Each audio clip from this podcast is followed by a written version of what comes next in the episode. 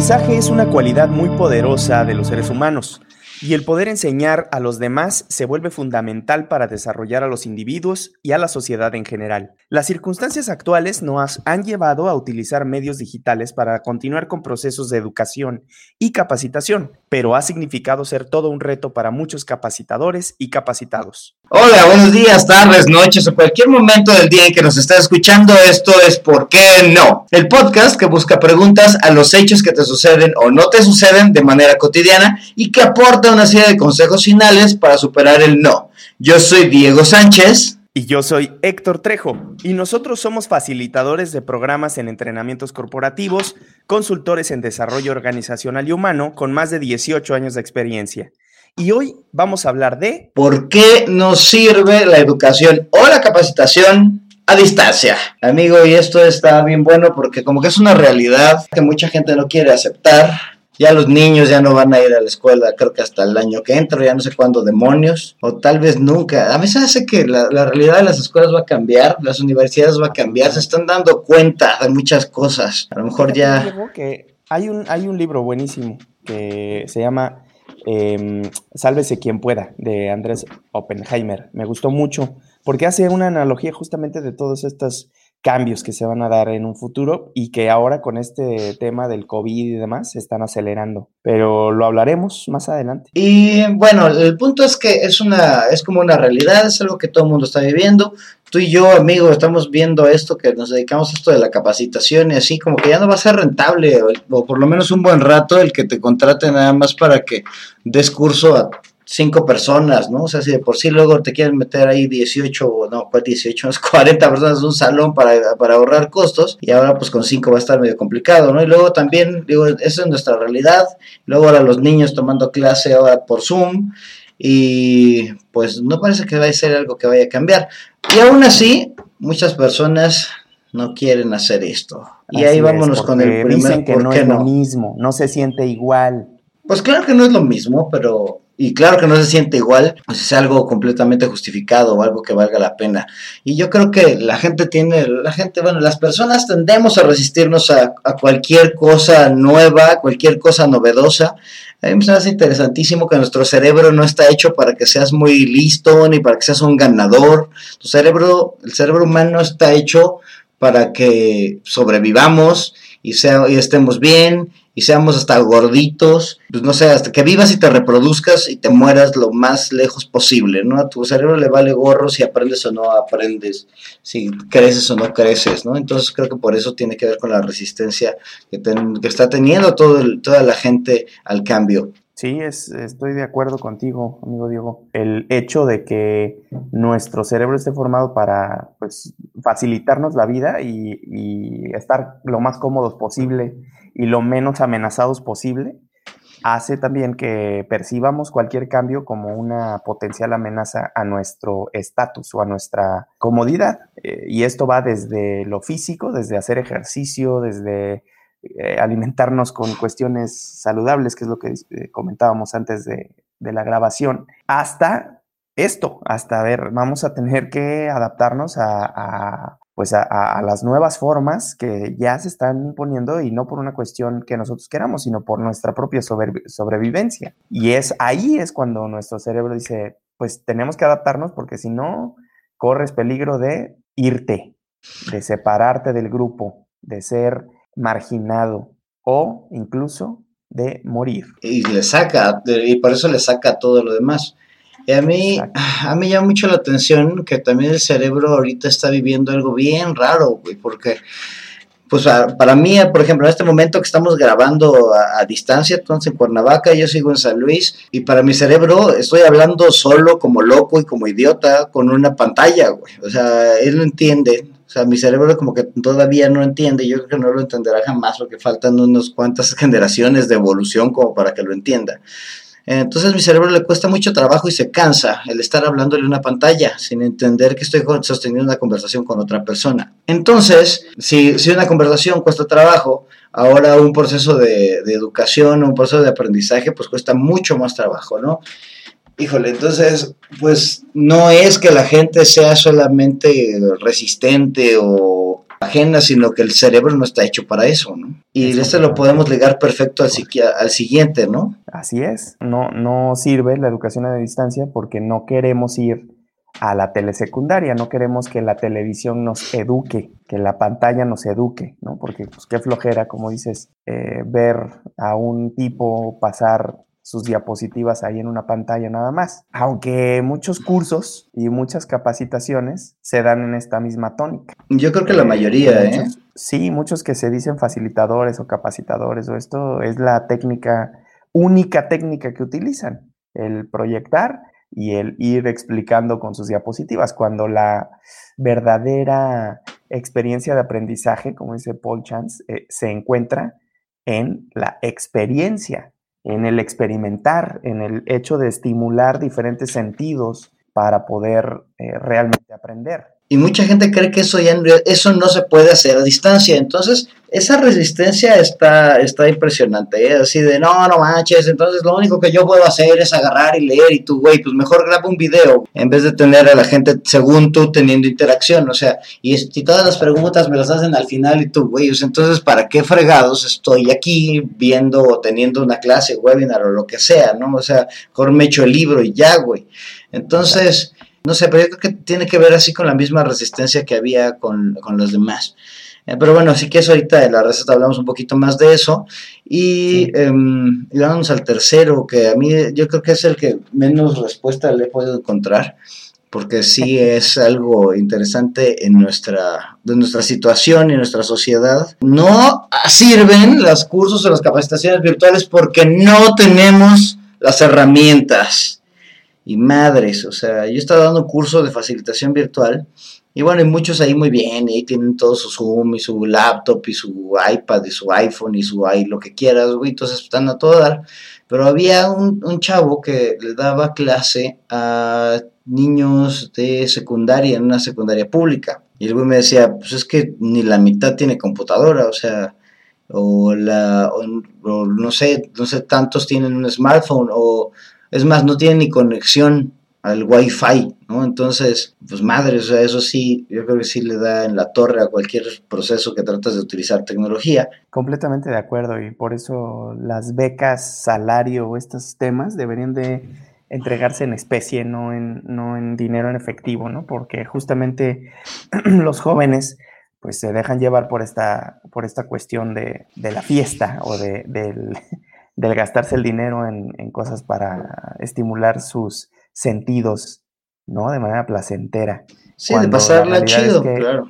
Sí, cuando la realidad es que con, dos meses que ahorren e, esa beca miserable y malparida, eh, podrían, podrían generarse o podrían adquirir una, una herramienta que les puede servir para desarrollar más sus capacidades, ¿no? Pero pues también es meternos en un tema eh, filosófico y político ahí. Claro. Pero, pues, sí, pero, pero es, es, tienes razón, digo, aquí en México, por lo, por lo menos aquí en México, es la realidad de que pues la, eh, una gran cantidad de personas, de, población de pocos recursos económicos, no tienen el acceso necesario a las tecnologías de la información que van a ser necesarias absolutamente en este, en este nuevo brinco tecnológico que vamos a tener que dar por las cuestiones sanitarias, ¿no? Y agrégale que los que muchos de los que sí tienen acceso ni lo saben usar, güey. O sea, entonces la, la, cuestión tecnológica y la brecha, por lo menos en donde, donde estamos, se, se vuelve un impedimento enorme. Es em, correcto. Sí, porque muchas personas, incluso yo podría decir que los datos que nos dan de del uso de, de los celulares en México, eh, pues es impresionante cómo ha crecido, ¿no? Entonces, pues eh, tienen esta pequeña pieza de, tecnología, pero no la saben usar, ¿no? o no la quieren usar como, eh, como herramienta de aprendizaje. Exacto, o ni siquiera lo, o déjate de eso, luego ni siquiera lo visualizan, que es posible utilizarla. Bueno, en la, en la receta le, metemos un poquito más ahí, porque a pesar de, creo que sí hay maneras de, de, hacer algo, vaya, o sea, no es nada más así. Ah, sí, definitivamente, pero, quiere, puede. Pero vámonos con el otro el, con siguiente, porque no, yo creo que este te, va a gustar. Em, no sirve la educación o la capacitación a distancia porque no hay contacto con otras personas. Así de, ah, no manches, no idea de cuántos cursos he estado dando, de cuántos cursos he estado tomando, pero he estado aquí, güey, o sea, en mi oficina todo el tiempo, pues viendo una pantalla, literal, ¿no? O sea, si es así de, no, pues otra vez me eché un curso, ¿en dónde, güey? Pues en mi oficina, güey, o sea, no tengo de otra, es lo único que puedo hacer. Entonces, pues no, no, no tengo o sea, tengo pero no tengo contacto con otras personas. Por ejemplo, ahorita tengo pero no tengo contacto contigo que estamos grabando. O sea, está, está interesante esto, ¿no? Y, y creo que por lo menos a gran parte de las personas no nos hace sentir tan cómodos el poder tener una conversación sin tener la conversación realmente, ¿no? Y bueno, y los cursos pues más, y, más tú y yo que luego usamos mucho aprendizaje experiencial y ponemos ahí a la gente que anda haciendo fregaderas y que, ay, que y, y abrázate y, ay, no sé, y, y, ayúdale a tu compañero y madres, ¿no? Entonces ahorita, güey, o sea... Y levántalos en una silla y, sí, juegos o sea, es lo mismo, la, experiencia, ¿no? Te sirve de, variación de estímulo y de, cambio de, enfoque. Un concepto lo puedes enseñar de varias formas y eso es lo que nosotros utilizamos en, nuestros eh, entrenamientos corporativos, que por eso también pues la gente queda muy satisfecha por ese, esa variación de los estímulos y esas dinámicas o experiencias de aprendizaje que, que ayudan a reforzar esos conceptos, ¿no?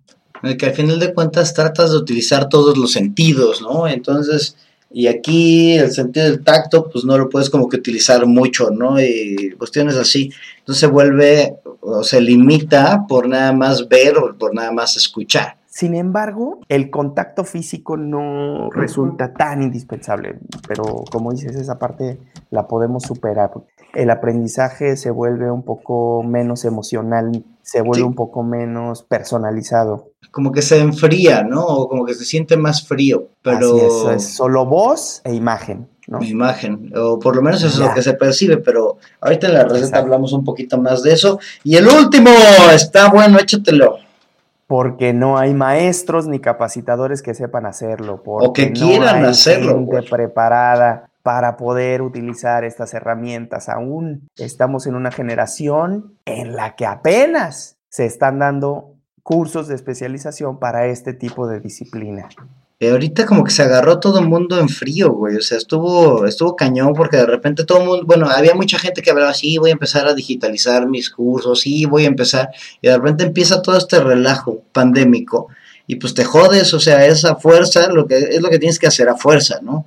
Y ya, a mí me llama mucho la atención que ahorita que, tú y yo nos vamos en este medio y he estado ahí en cursos con algunos otros capacitadores que están esperando nada más a que todo vuelva a la normalidad para volver a dar sus cursos y yo les digo, oye, no va a volver a la normalidad, o sea, ya, o sea, eso ya no va a ser por lo menos rentable no sé si durante este año nada más o el siguiente también o ya vaya a ser una tendencia, pero, o sea, esto de la virtualidad yo creo que no se va a apagar, o sea, no es algo como que de repente es una luz que prendieron y ahora apágala, güey, no, tal vez no llegue al grado de ahorita, pero sí va a ser una luz que va a estar medianamente prendida durante mucho tiempo y ya permanentemente. Sí, yo, yo también estoy de acuerdo con tu aseveración estimado Diego. Ahí andamos muy de acuerdo, qué raro, capitán. Sí, pero, o sea, sí está, está medio aburrido esto.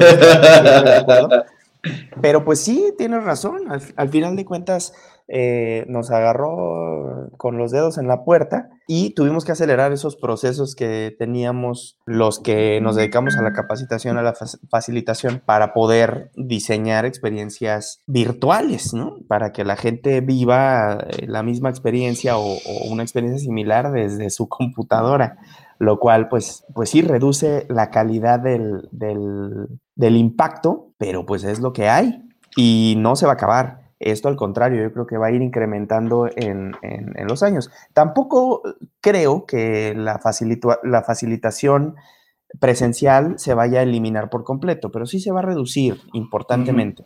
Yo creo que va a tomar hasta lo más... que en lo que encuentran la cura, en lo que salen las vacunas, en lo que empiezan con todas las campañas de vacunación, etcétera. Entonces, esta emergencia sanitaria pues no se va a calmar hasta que se encuentre algo definitivo en contra de este famosísimo virus COVID. Entonces los procesos de enseñanza-aprendizaje serán distintos, o sea, ya, ya, métete eso en la cabeza, que va a ser distinto, ya no va a ser lo mismo, Y entonces, bueno, yo creo que muchas cosas de la realidad, pero por lo menos esto que nos atañe a nosotros, pues ya será sumamente diferente y pues habrá que empezar a vivir con esto, ¿no? La otra que, que, yo te quiero comentar es que, pues, efectivamente, la, la educación a distancia no sirve hoy porque no estamos acostumbrados a ella. Nos resistimos, ¿no? Como todo cambio, maldita sea, cerebro mío, ¿por qué no quieres cambiar? Así Está muy, está muy ocupado manteniéndome vivo, güey. Chihuahua. Exacto. y a gusto. A gusto, y sea Agustín y vivo, ya no te quejes, cabrón. O sea, pues así estábamos a toda madre. O sea, tienes pulso, no me estés dando lata, güey. O sea, eso es lo que necesito hacer, es su trabajo. Y vaya que lo hace bien, chulo. En fin, entonces recapitulamos los por qué nos no aprendemos o no sirven los cursos, la educación, la capacitación a distancia, porque no es lo mismo porque no queremos ir a la telesecundaria o ir solamente ahí un señor a hablar con sus diapositivas, porque no tenemos las herramientas necesarias para que esto funcione, porque no hay contacto con otras personas, porque soy un ser emocional y necesito y los extraño, y porque no hay maestros ni capacitadores que sepan hacerlo. Pero entonces, amigo, vámonos a, a, la receta, a ver si podemos encontrarle una receta. Y si no es lo mismo, ¿qué hacemos, canijo?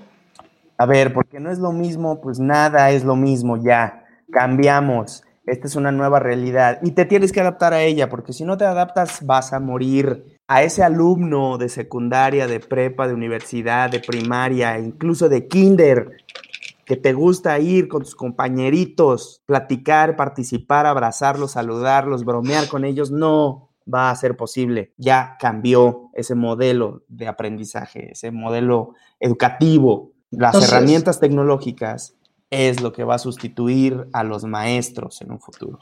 Y entonces lo que tienes que hacer, el primer, primer paso, pues es la aceptación, ¿no? O sea, sí, no es lo mismo y ya, pero pues no hay de otra, canijo. O sea, tienes que encontrarle el modo, tienes que encontrarle el gusto y tienes que luchar con esa resistencia natural que tienes. O sea, yo creo que sea, luego la gente no sabe, dice, no, nada más me resisto y ya, pero sí, sí está bien, y te vas a resistir, y es normal que te resistas, pero la clave está en luchar contra esa resistencia, ¿no? Luchar contra la resistencia, eso me gustó.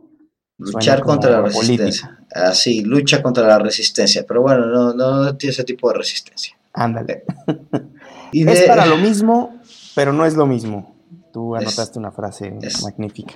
Exacto, es para lo mismo, pero no es lo mismo y pues hay que hacerle diferente. ¿Por qué no queremos ir a la telesecundaria? Pues ¿qué crees? La tecnología es el modelo más barato para alcanzar a toda la población. Si logramos tener esta tecnología en todo el espectro poblacional de México y del mundo, entonces sí que podemos llevar capacitación de calidad con ponentes muy buenos con expertos en su tema a todo el mundo.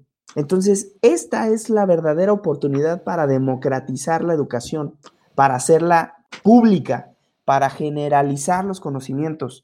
Hay plataformas impresionantes de cursos muy buenos de las universidades más importantes del mundo, con los ponentes más importantes del mundo en Internet. Por ejemplo, yo quiero mencionar dos ejemplos que les voy a hacer el comercial. Bueno, tres. Uno es Coursera. Sí, has escuchado de esa plataforma, amigo Diego. Sí, como no, ya es, pues, sumamente famosa, aunque tiene ahí también sus detractores. Sus ¿eh? detalles, claro, pero está fantástica. Segundo, hay una plataforma española que, o una empresa española que se llama Doméstica. No sé si la has escuchado. Sí, como no, también. También, buenísima. Y otra, Udemy que es 100 mil cursos en línea o más, que también puedes tomar la educación por ahí. Entonces, ir a la telesecundaria ya se va a volver un requisito. O sea, si no vas a la telesecundaria no vas a aprender. Entonces, acostúmbrate porque ya cambió la cosa. No necesitas gran tecnología. Puedes dar, eh, puedes dar y recibir una buena clase incluso por Facebook, por WhatsApp, por FaceTime, por Meets, por eh, Hangouts, por Zoom. Hay ya videollamadas, lo que en nuestros tiempos, Diego, era como ciencia ficción. Eso lo usaba Dick Tracy, güey. O sea, el santo, no sé, güey, pero eh, yo creo que ahora sí es la verdadera oportunidad en donde se podría generalizar. Yo creo que las universidades ahorita te están dando cuenta de muchas cosas, así de, ay, güey, no necesitamos salón, o sea, sí podríamos... No necesitamos edificios para educar a la gente y les podemos cobrar lo mismo. Y podemos dar un servicio de calidad si lo sabemos dar bien, que eso ya eso será ahí la cuestión de otro, ¿por qué no? Pero sí puede ser la oportunidad de muchos soñadores que tenían de que ningún joven se quede sin universidad. Ahora le están encontrando el modo de que sí se pueda, sí, lo sabes hacer bien, sí lo sabes democratizar. La otra parte ahí, amigo Diego, es que pues también se necesita gente que sepa usar estas tecnologías y que sepa transmitir el conocimiento, ¿no? La famosa queja de los alumnos, que es que es malo enseñando. Sí, y eso pasa en vivo, güey, y eso pasa también en línea. Lo que está cañón es que ahorita con, con, este movimiento que hubo, hasta los que eran buenos en vivo se están volviendo pésimos en línea. Pésimos en, en línea, y eso es peligrosísimo. Muy peligroso. Peligrosísimo, porque ahora pues esas mismas habilidades que tenían en vivo las tienen que tecnologizar, por llamarlo de alguna manera, para poder transmitir ese conocimiento que con tanto entusiasmo transmitían en vivo, ¿no? Porque sí he conocido muchos profesores muy buenos que les ayudan a los alumnos a realmente aprender, entender conceptos, desarrollar soluciones a problemas, pero ahora en el tema virtual se les ha vuelto todo un reto. Y es que es todo un proceso de transformación. Digo que yo estoy dando curso de esto y la gente me dice, oye, dame herramientas. Y yo así de, güey, o sea, tú, si te doy las herramientas, no vas a, hacer que, no vas a saber qué hacer con ellas, cabrón. O sea, imagínate que, imagínate que es como si de repente tú, Héctor, eres el experto del yoyo, güey. Ah, no mames, pinche yoyo. Ah, tienes campeonatos de yoyo, ¿no? Luego te dicen, están prohibidos los yoyos, ¿no? Ahora tienes que utilizar a, fuerza tecnología. Y dicen, ah, muy bien, Héctor, pues aquí tienes tu Xbox la más nueva del mundo. No, no, no, un Xbox, güey. O sea, ¿qué, hace, ¿qué vas a hacer? O sea, no tienes la más mínima idea de cómo jodidos jugar al yoyo con el Xbox, ¿no? O sea, no, no es lo mismo, no es nada más conocer las herramientas. Tienes que transformar todo tu proceso, tienes que analizar cuál es el objetivo que tienes, qué querías hacer con el yoyo, entretener a la raza.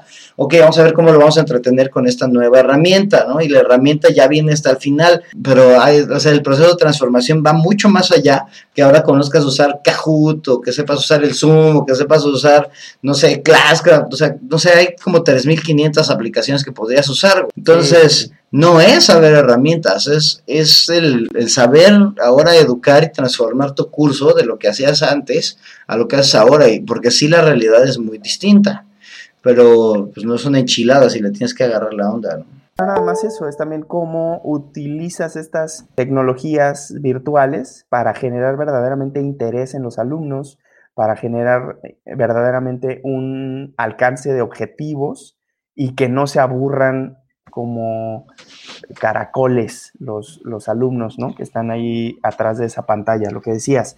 Interactuar a través de una pantalla se puede volver muy divertido también, pero hay que saber hacerlo. O sea, el hecho de que sea en línea no quiere decir que que, sea frío, no quiere decir que no haya contacto con otras personas, o sea, sí no la hay físicamente, pero puedes hacer mil, mil cosas que hasta generan hermandad, ¿no? A mí se me hace bien interesante. Por ejemplo, estás dando un curso hace poquito, teníamos gente de Perú y luego teníamos otras personas ahí de Argentina, chorro de mexicanos, y se pusieron a trabajar, estaban trabajando durante todo el curso, que duró toda una semana, y al final estaban, oh sí, amigo, yo te quiero tanto, güey, nunca se vieron, nunca se tocaron, nunca salieron de sus casas, pero la emocionalidad se puede generar si lo haces bien, o sea, si trabajas bien en ello. Dentro del cerebro de cada quien. Exactamente, no en la piel, claro. el cerebro. Y entonces... Puedes querer mucho más a un tipo que te está hablando desde una pantalla que a tu propia esposa. Bueno, a lo mejor exageré, pero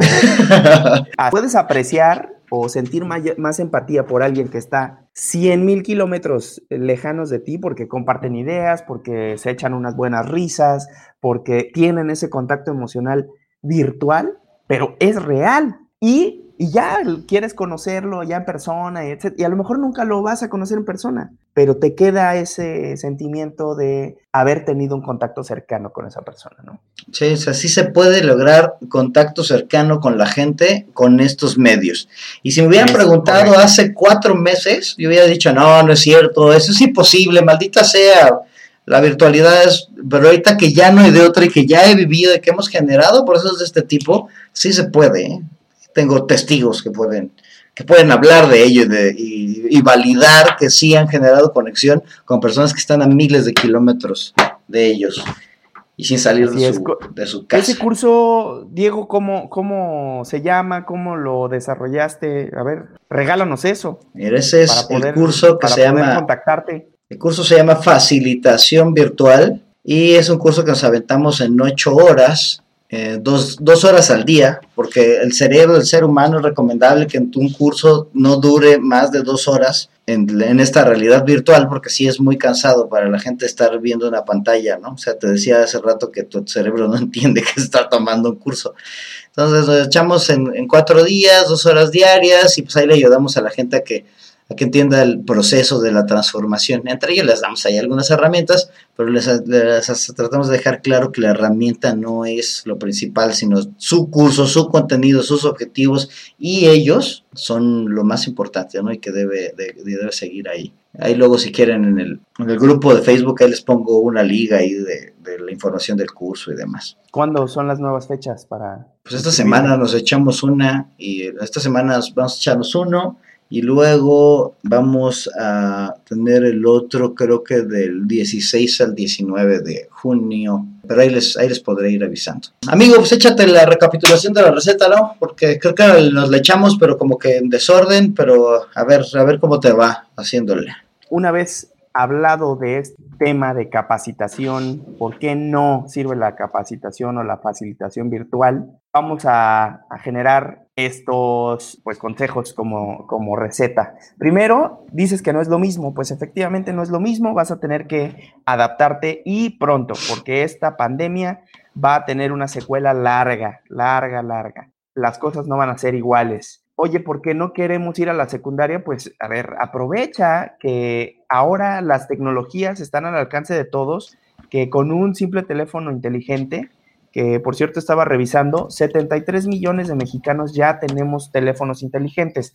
Eso es tu telesecundaria, no tienes que ir allá al cerro en donde solamente existe una antena parabólica y una televisión para tomar clases. La puedes tomar desde donde sea. Entonces no es pretexto se puede hacer. La otra es, oye, pues no tenemos herramientas en México.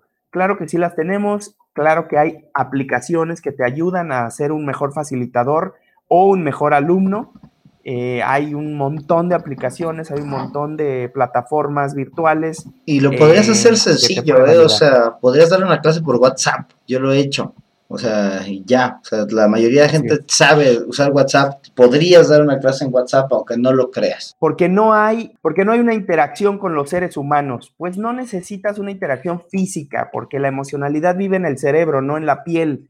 Entonces, el hecho de poder generar amistad, eh, unas buenas risas, unas buenas experiencias, es por el diseño de tu curso, no por el hecho de abrazar a una persona. Y la otra, porque no hay maestros ni capacitadores preparados para ellos. Pues la única receta para esto es prepárate, desarrolla habilidades para transmitir tus conocimientos y aprovecha las herramientas de hoy. La educación se va a abaratar como nunca y se va a democratizar como nunca se ha hecho. Vamos a tener sociedades más preparadas, con mayores oportunidades, más inteligentes y mucho más críticas gracias a esta facilitación virtual. No le saques, éntrale al cambio. Estamos viviendo un punto donde, es donde vamos a poder tener una oportunidad que no habíamos tenido jamás, donde el conocimiento se podría expandir de manera que no habíamos imaginado antes, ¿no? Entonces... Exponencial al 3. Podría ser el momento de la, del conocimiento del ser humano si... Gracias a la pandemia vamos a generar una pandemia de conocimiento, amigo Diego. Podría ser, si lo queremos, si lo queremos hacer, si nos metemos al barco este, si le entramos, si, si nos capacitamos acerca de cómo capacitar, vaya, o sea, a mí se me hace que puede ser al revés una oportunidad gigantesca. Pero pues ya se nos acabó el 20, entonces no me queda más que agradecerte por habernos escuchado, haber escuchado este de Brian, el que no nos peleamos mucho, pero estuvo creo que bueno. Eh, y te invito a que por favor nos escribas, que participes con nosotros Ah, ¿por qué no podcast arroba outlook.com? ¿Por qué no podcast arroba outlook.com? Y en Facebook, búscanos en el grupo ¿Por qué no el podcast? ¿Por qué no el podcast? En que por cierto, regálanos por favor tus comentarios, tus likes, tus ideas, tus propuestas, tus críticas. Ayúdanos a mejorar y a continuar con estos contenidos que estamos desarrollando con mucho cariño para ti, que no son muy sesudos, pero son bastante divertidos. Con, todo el corazón. y ha, estado bueno, ¿eh? ha estado activo el grupo. Entonces ahí nos han dado ya muchas otras opciones. Ya tú y yo nos estamos quedando sin ideas, o sea, somos, ya estamos valiendo gorro. Eh, pero ahí está poniendo muchas opciones. la comunidad, 100 cabezas piensan mejor que dos. Entonces, por eso es que queremos de sus comentarios. Muchas, muchas gracias. Yo soy Diego Sánchez. Y yo fui Héctor Trejo. Hasta la próxima. Adiós.